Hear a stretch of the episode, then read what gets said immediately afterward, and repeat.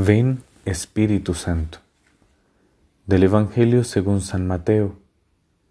En aquel tiempo Jesús dijo a las multitudes y a sus discípulos, En la cátedra de Moisés se han sentado los escribas y fariseos. Hagan pues todo lo que les digan, pero no imiten sus obras, porque dicen una cosa y hacen otra. Hacen fardos muy pesados y difíciles de llevar, los echan sobre las espaldas de los hombres, pero ellos ni con el dedo los quieren mover. Todo lo hacen para que los vea la gente. Ensanchan las filacterias y las franjas del manto.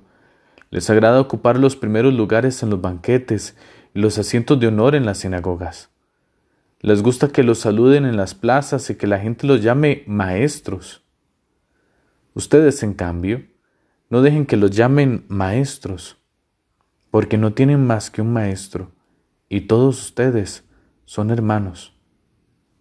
A ningún hombre sobre la tierra lo llamen Padre, porque el Padre de ustedes es solo el Padre Celestial.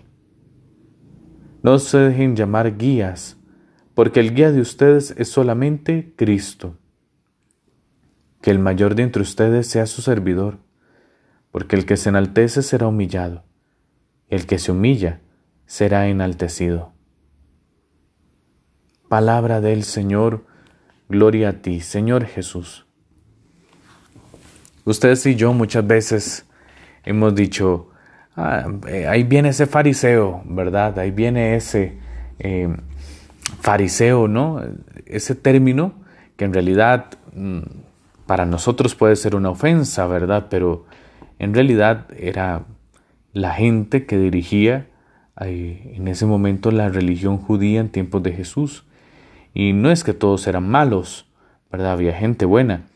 El problema es que Jesús critica a los que de entre ellos, obviamente, vivían con incoherencia su vida. Por eso cuando nosotros decimos, ahí viene ese fariseo, quiere decir eso, ese hipócrita, ¿no?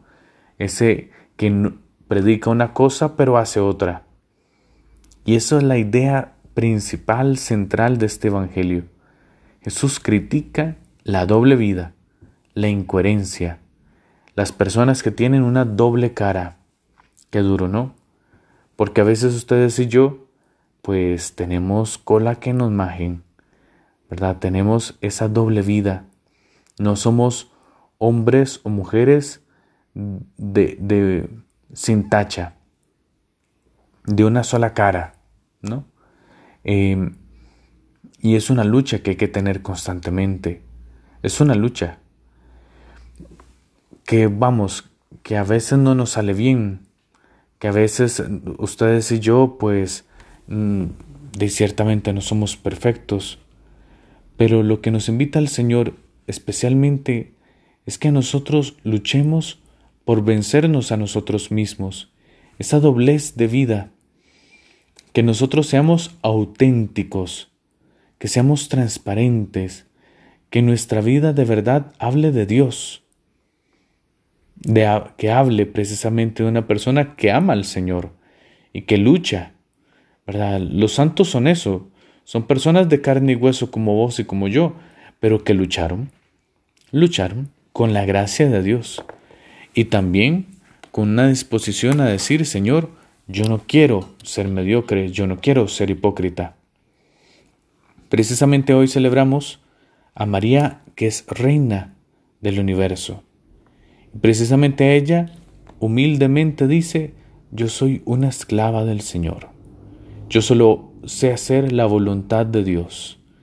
Y por eso Dios la enalteció, no solo como madre del Hijo de Dios, sino como reina y señora de nuestros corazones, porque el que se enaltece será humillado, pero el que se humilla será enaltecido.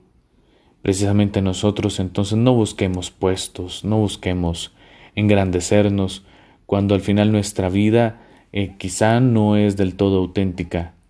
Mejor busquemos decir, Señor, humildemente, esta es mi vida, esta es mi lucha, te necesito. Gloria al Padre y al Hijo y al Espíritu Santo, como era en el principio, ahora y siempre, por los siglos de los siglos. Amén.